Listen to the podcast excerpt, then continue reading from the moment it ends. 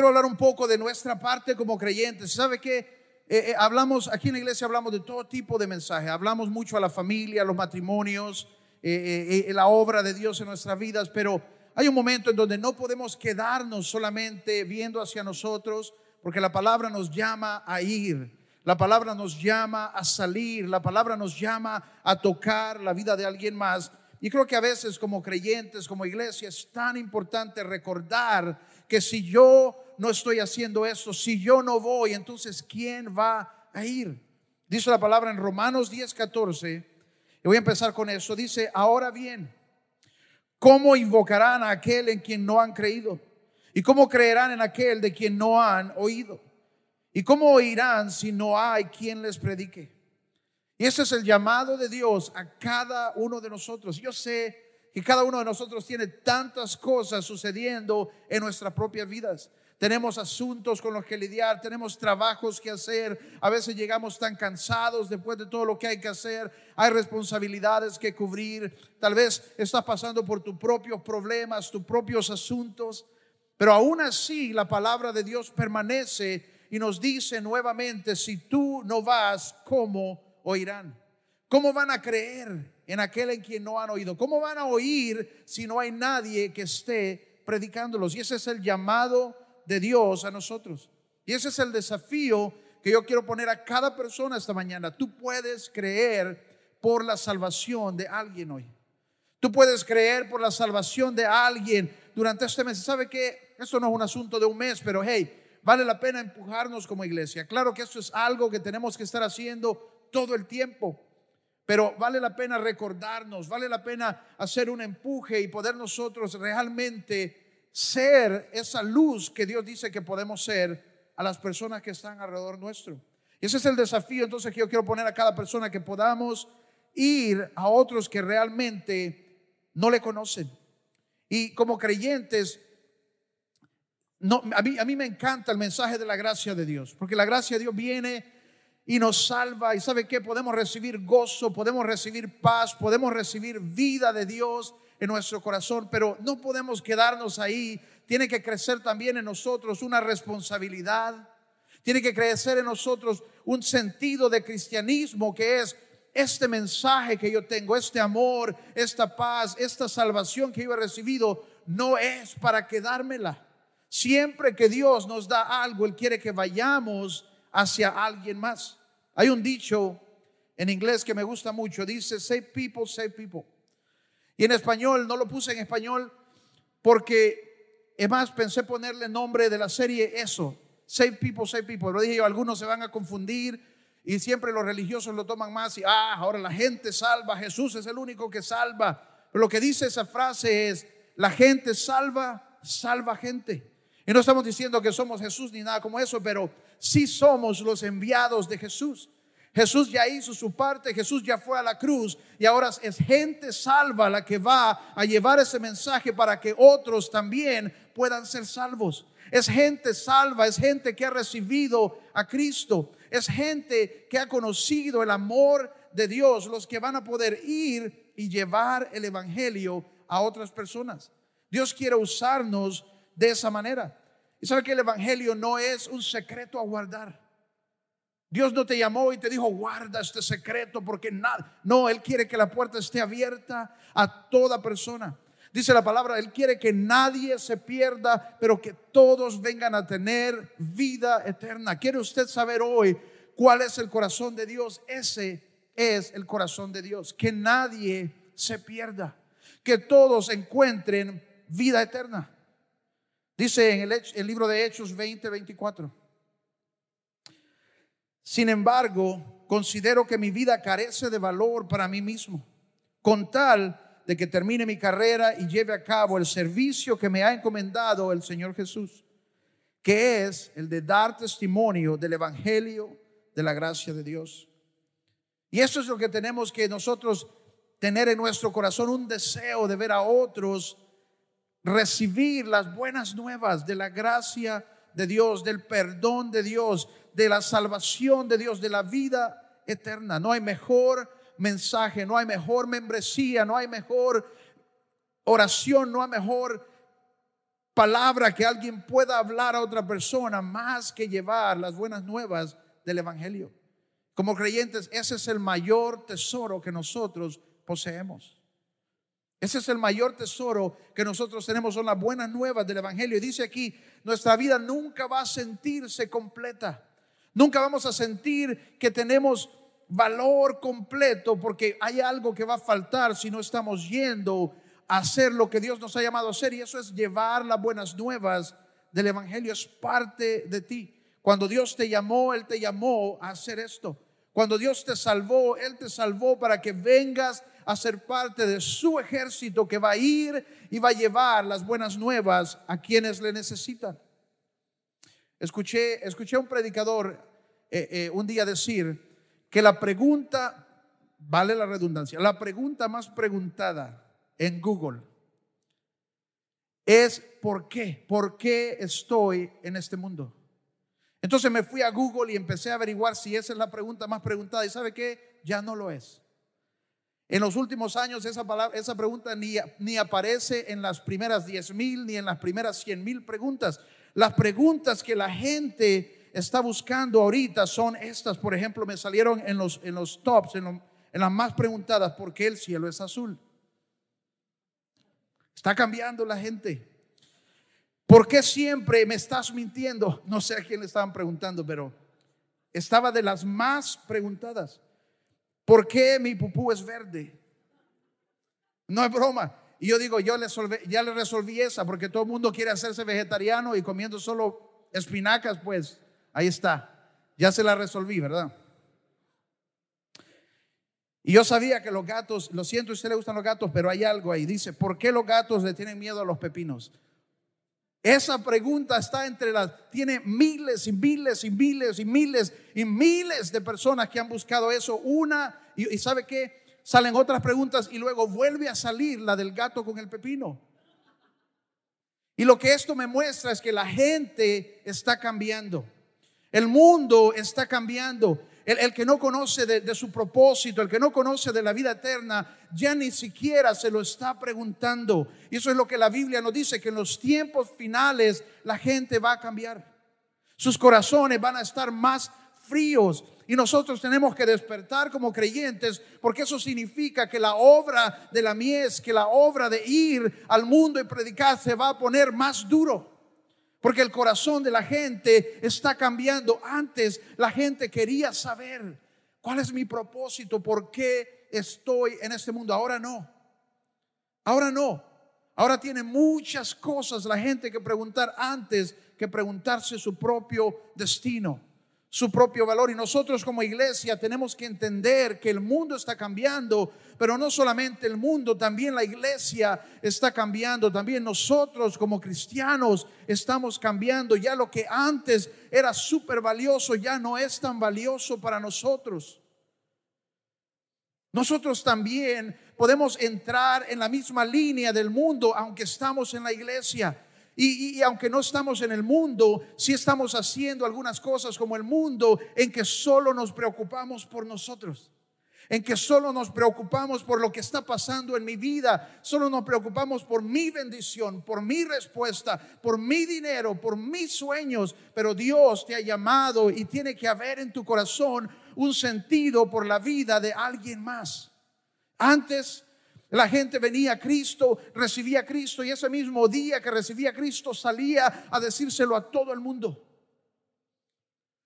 No podía cerrar la boca diciendo, hoy algo sucedió en mi vida y se lo contaba a toda persona. Es más, otros fueron salvos porque alguien les contó que se había salvado. ¿Recuerdan ustedes la mujer que estaba a la orilla del pozo?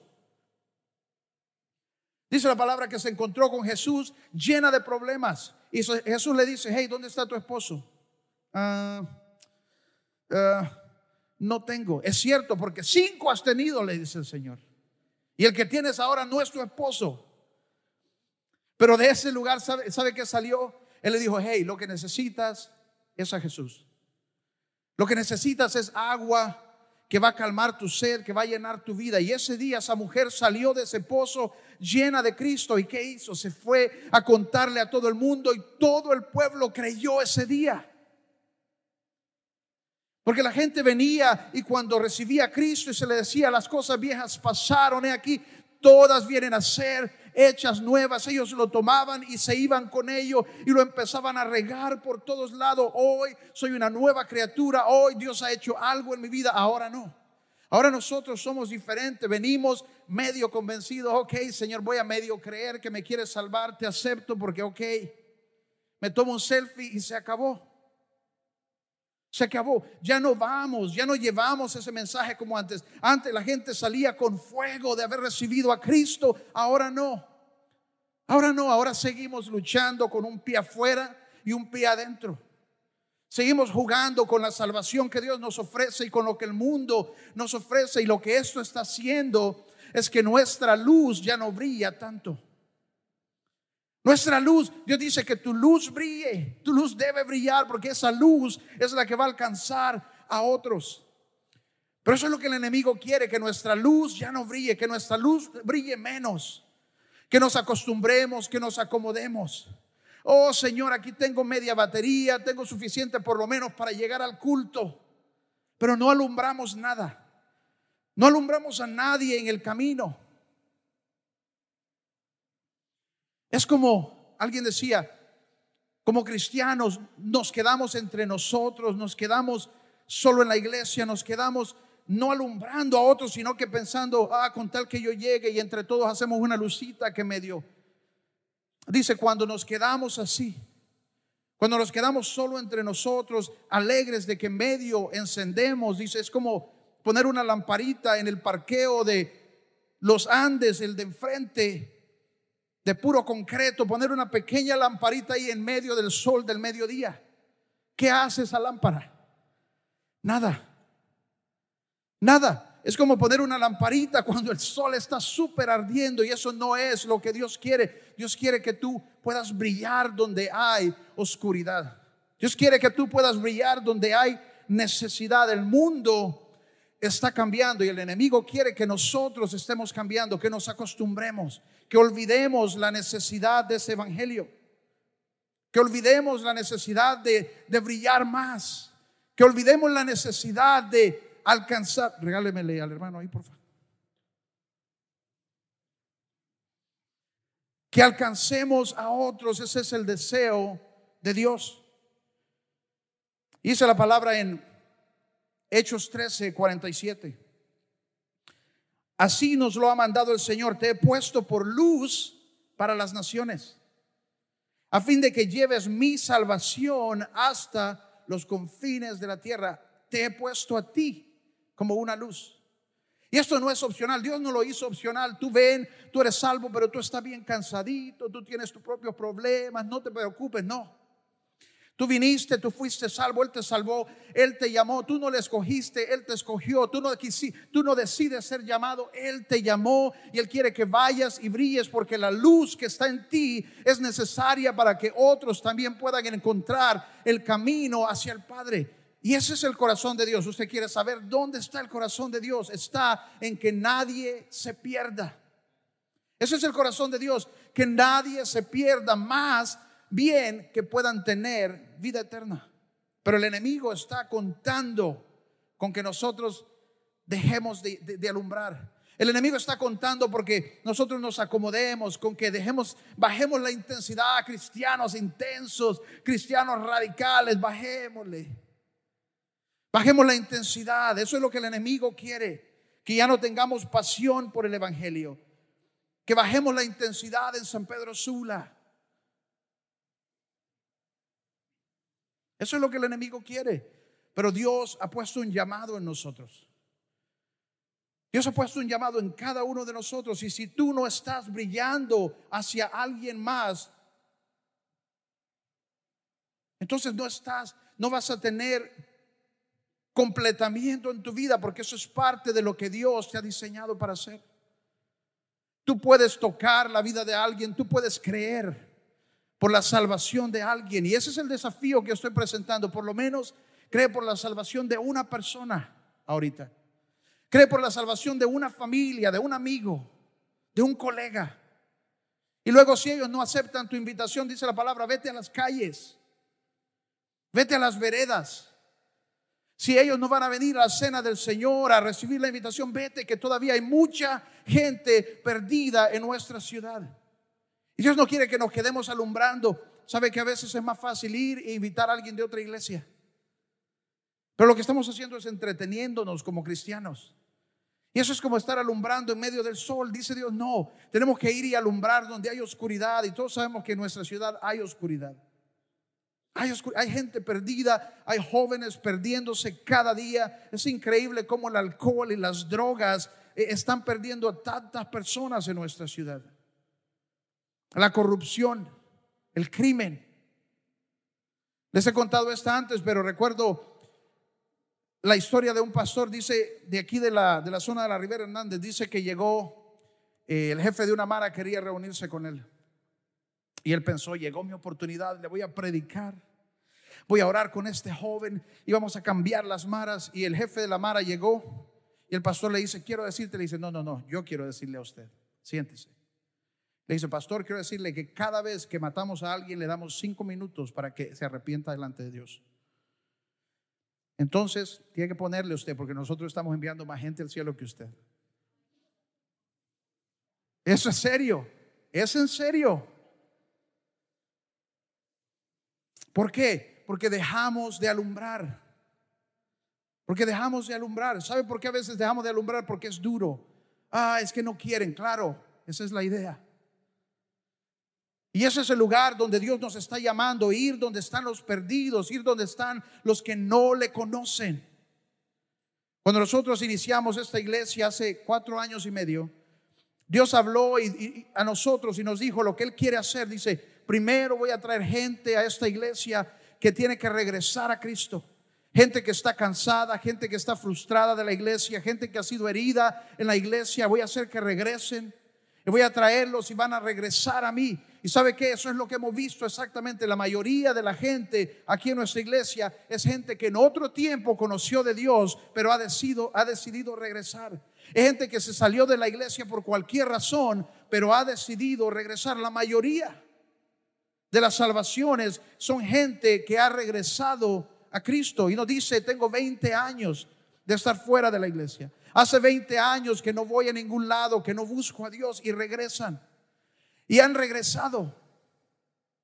Gente que estaba, se estaba perdiendo y están regresando, pero Dios dice, ese es el principio, voy a traer a esa gente al principio, pero luego quiero que vayan a los que no conocen de Dios, quiero que vayan a los que no conocen de la iglesia, quiero que vayan a los que no tienen interés, a los que su corazón está cerrado. Quiero que vayan a los perdidos. Y ese es el lugar donde Dios está llevándonos ahora. Ya ese tiempo pasó. Ahora tenemos que ir donde gente que nunca ha estado en la iglesia. ¿Sabe qué? Por eso es que tenemos que renunciar nosotros a toda religiosidad. Porque para que otros vengan que no conocen a Dios, que no conocen de tus reglas, que no conocen tu aleluya, que no se saben tus canciones, tenemos que despojarnos de la religiosidad para realmente hacer un lugar donde ellos pueden encontrarse con Dios. Ahorita que hemos empezado a poner esto aquí, como en las películas, ya hay personas escribiendo ahí, miren qué entretenimiento en las iglesias. No importa, ellos ya conocen de Cristo, que vayan a cantar aleluya todo el día, pero hay gente que no conoce de Dios.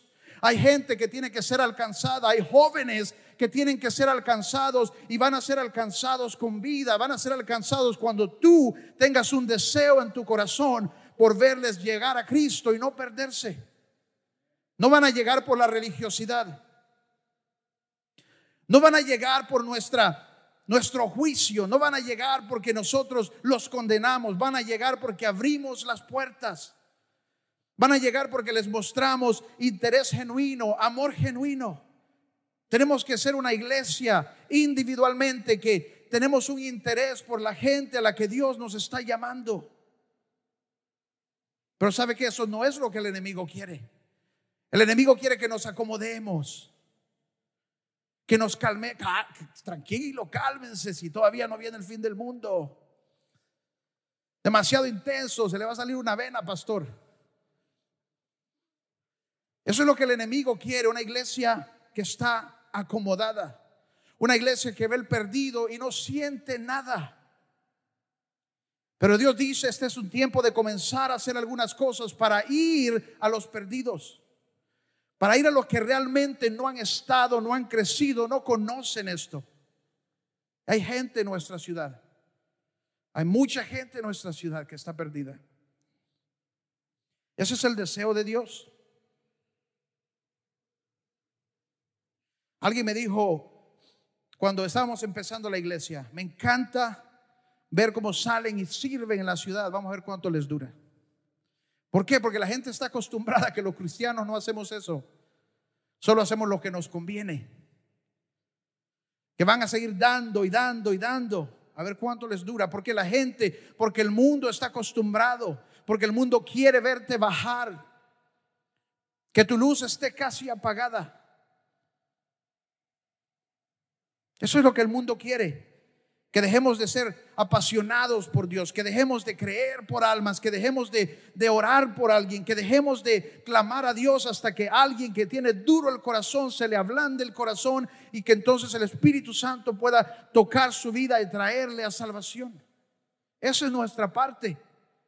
Ese es nuestro llamado. Y sabe que hay gente que va a tomar más que una oracioncita de cinco segundos.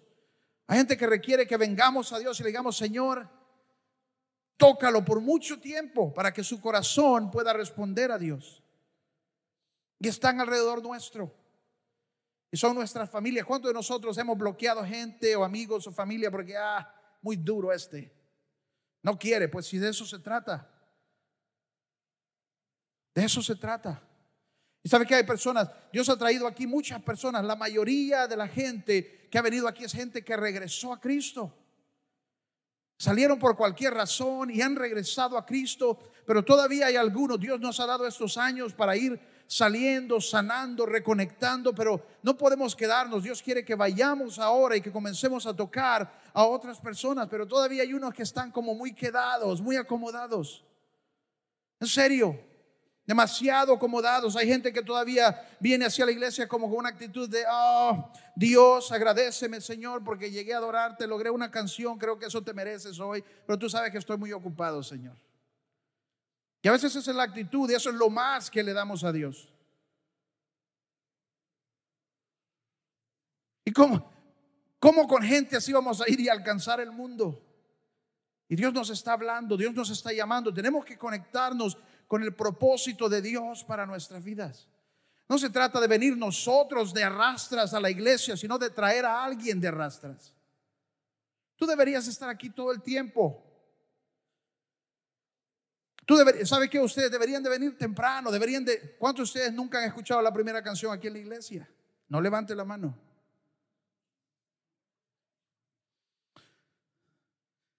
Es cierto. Como les dije la, semana pasada, hay algunos de ustedes que nunca han estado aquí para el intercambio de pastelillos al principio del culto. Es broma, no hay intercambio de pastelillos. Pero usted no sabía si había o no, ¿verdad?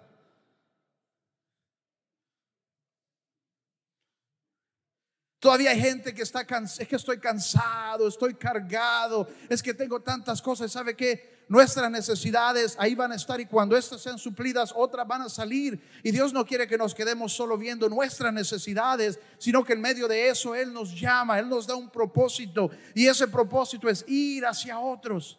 Que esta luz que ha venido a tu vida, que vaya a alumbrar a otros. Que esta luz que Él ha puesto en tu vida, que pueda ir y alcanzar a alguien más. No hay mejor cosa, se lo digo así. No hay, no hay mejor cosa, no hay algo de lo que nosotros vamos a poder enorgullecernos más que el día que lleguemos delante de Dios.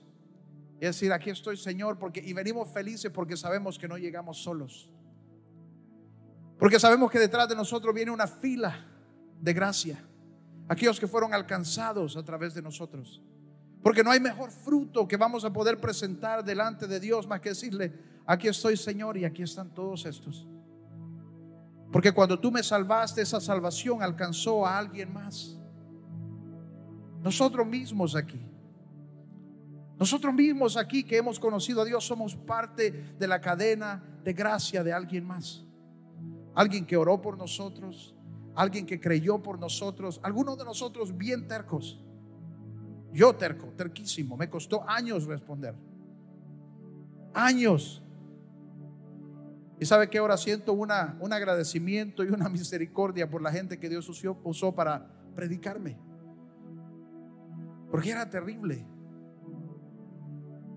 Pero hay personas en tu línea que tú puedes tocar y que Dios quiere tocar a través de ti.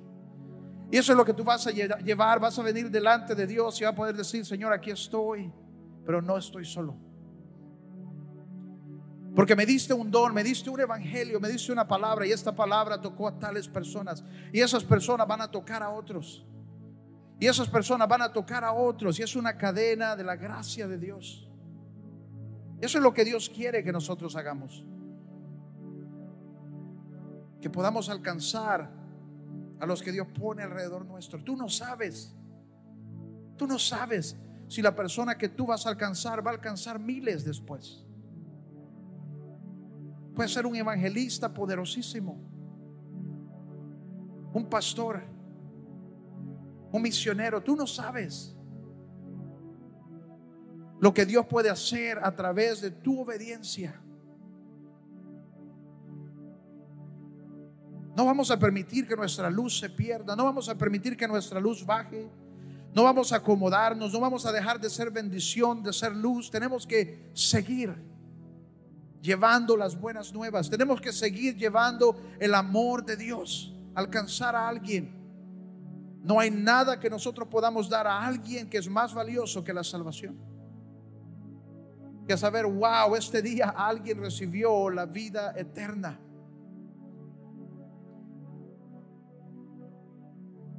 Ese es el deseo de Dios, ese es el corazón de Dios. Y Dios está llamando a ti. Dios quiere usarte a ti para que puedas tocar a alguien más. Yo sé que a veces no nos sentimos así. Hay días que no nos levantamos y sentimos, wow, siento la eternidad hoy, ¿verdad que no?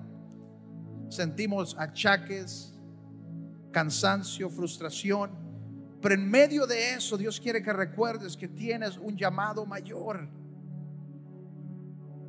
Y que tú, tú, que tal vez te consideras menos, tú tienes un propósito. Y que tú puedes hoy tocar la vida de una persona que podría hoy estar en el infierno. Porque el enemigo anda buscando cada día a quien destruir. Me encanta verlo de esta manera. Cada persona que anda sin Cristo, cada día es una oportunidad para que el diablo les robe su vida. Porque si esa persona muere hoy, no hay más oportunidad. Pero nosotros podemos ser el camino. Ese es el deseo de Dios. Ese es el, llamado de Dios a cada uno de nosotros a tocar la vida de alguien. No nos cansemos, no nos acostumbremos, no dejemos de brillar. Tal vez tú no sientes que eres aquel gran lamparón, pero sí, Sí, Dios te está llamando a tocar la vida de alguien. Pero ¿qué, necesitamos? dice la, ¿Sabe cómo lo llama la palabra? Dice, recuerda, recuerda el gozo de tu salvación. Algunos de nosotros hemos olvidado, ¿sabe qué? Para mí, el día de mi salvación no es un día cualquiera. Ese día no es un día más en mi calendario, ese día fue un día único, es el día que transformó mi vida. Dice la palabra, recuerda el gozo de tu salvación. Algunos de nosotros hemos olvidado. Dice la palabra, regresa a tu primer amor. Regresa a tu primer amor. ¿Cómo te sentiste cuando Dios te salvó? Regresa a ese lugar. Y de ahí es donde vas a estar más apasionado por Cristo, vas a estar más apasionado por ver a otros. Porque algunos de nosotros estamos tan lejos de nuestro pasado, gloria a Dios, pero fácilmente olvidamos lo que se sentía allá. Esa es la palabra, estábamos en tinieblas y ahora estamos en la luz. Yo no quiero que el mundo esté más apasionado que nosotros. Yo no quiero que el mundo esté más apasionado por sus causas que nosotros por la cosa más importante que es la eternidad. Yo no quiero que los que quieren salvar las focas estén más emocionados que nosotros por salvar gente. Recuerdo un día que me, impactó porque había en un lugar dos cajitas, una que decía salvemos las ballenas y una que decía alimentemos niños. ¿Y sabe cuál tenía mal dinero? La de la ballena. Eso es triste. Porque el mundo está más apasionado por sus cosas que nosotros. Yo no quiero que los que quieren salvar los árboles estén más apasionados que nosotros por ver gente llegar a Cristo. Honduras es súper hipster este año. Uh, súper cool. Estamos salvando el planeta y ya todo el mundo está metido en la onda de no usar pajillas. ¿Se ha fijado? Y vamos a salvar el planeta. Yo no quiero que ellos estén más emocionados por salvar el planeta que, y que hay de, de salvar a la gente del infierno. ¿Cómo puede ser que alguien se te acerque y te trate de convencer de salvar el mundo de las pajías y tú no puedes hablarle de salvarse del infierno? No podemos permitir que haya más emoción por esas cosas que por lo que nosotros cargamos. Y eso es lo que Dios nos está llamando a hacer. Dice la palabra y termino con esto. En segunda de Pedro 3, voy a leer del verso 10. Dice, pero el día del Señor vendrá como un ladrón. Y en aquel día los cielos desaparecerán con un estruendo espantoso. Los elementos serán destruidos por el fuego y la tierra con todo lo que hay en ella será quemada. Eso tiene que hablarnos a nosotros de que viene un día. Tal vez no esa semana, ni la próxima semana, ni el próximo año, pero viene un día. Y cada día hay un enemigo, hay un Satanás que está buscando robar la vida de más personas. Y tú tienes lo que ellos necesitan. Pero nos volvemos tan acomodados en nuestra vida. ¿Cómo puede ser? Dios ha dado dones a muchas personas aquí. Increíbles dones. No los retengas, no los escondas. Hay gente que no puede dejar de estar chateando ni posteando cosas en Facebook. Úsalo para bien. Si Dios te dio super dedos, úsalos para bien. Hablando en serio. Y luego más adelante, ahí mismo en segunda de Pedro 3, en el verso 14 y 15 dice, por eso, queridos hermanos, mientras esperan estos acontecimientos, esfuércense para que Dios los haya sin mancha y sin defecto y en paz con Él. Tengan presente que la paciencia de nuestro Señor significa salvación. Salvación, porque eso es lo que está en el corazón de Dios. Salvación. Salvación. Y a veces pensamos, cuando Dios nos dice sin defecto, sin mancha, pensamos que se trata de nosotros. Señor, aquí estoy perfeccionándome. No. Porque nunca vas a estar perfecto y sin mancha si nunca vas a ser el llamado de Dios. Porque nunca vas a estar sin manchas, si nunca has ido a hacer la gran comisión, si nunca has llevado las buenas nuevas del Evangelio a alguien más. Es más, nunca vamos a poder pretender que estamos en paz con Dios cuando no vamos a lo que está en su corazón. Porque dice la paciencia de nuestro Señor significa salvación. Eso es lo que Dios quiere. Eso es lo que está en el corazón de Dios, salvación. Salvación. Quiero que oremos. Y claro, esto no es algo que podemos orar sobre nadie. Señor, hazlo salvador de almas. No, usted tiene que ir y hacerlo. Es su decisión. Cuando la gente venía a Cristo y, le decían que eran salvos, la gente estaba apasionada porque Dios les salvó. Eso es todo. El Evangelio no ha cambiado. Cristo salvaba antes, salva hoy, va a, va a salvar mañana. Pero nosotros, nuestra respuesta es la que ha cambiado. Ya no, ya no estamos tan apasionados por las cosas. Pero tenemos que regresar a ese lugar. Porque eso es como Dios quiere usarnos. Yo quiero que tú tomes al final, cuando terminamos, llévate esas tarjetas. Ora por alguien, invita a alguien. Allá afuera en nuestra área de conexión hay más tarjetas. Lleva cuantas quieras, pero ora por alguien, porque eso solo es un paso de fe. Eso solo es un paso de fe. Algunos de nosotros que estamos tan cómodos, ¿sabe que hay algunos que estamos tan cómodos que van a levantarse, van a dejar esa tarjeta en las sillas y se van a ir? Porque no nos interesa, estamos tan ocupados con nosotros mismos. ¿Sabe qué? Que hagamos ahorita? Ve a la persona que está a su lado y dale una vista así como de juicio. Serás tú.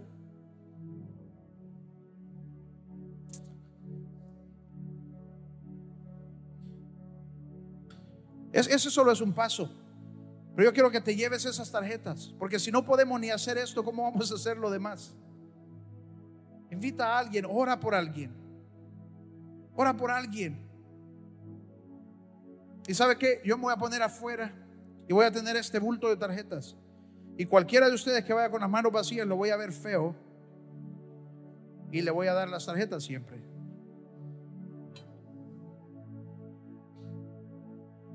Oramos, ¿está bien? Oramos. Padre, yo oro que puedas despertar en nosotros un deseo de llevar tu palabra, Señor, tu evangelio, tu amor.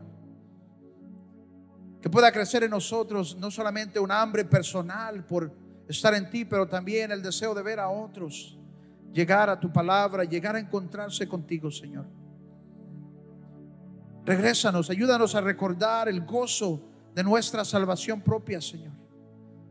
De cómo tú tocaste nuestra vida y nos salvaste, o algunos que han crecido y nunca estuvieron fuera de Cristo, tal vez. Señor, ayúdales a ver lo que el mundo es.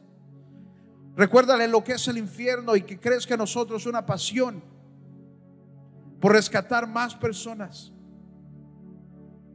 por traer más personas hacia la salvación, Señor. Deposita en nosotros una nueva pasión por tu evangelio, una nueva pasión por llevar la bondad de Dios, la gracia de Dios a quienes más le necesitan, Señor. Abre nuestros ojos para ver a nuestra familia, a las personas alrededor nuestro con, con la pasión, con compasión, así como Jesús nos mira. Despierta en nosotros una nueva fe y un denuedo para llevar el Evangelio. No importa qué tan dura se vea la gente, siempre necesitan este Evangelio. No importa qué tan duro esté su corazón, necesitan la salvación, necesitan llegar a la vida eterna.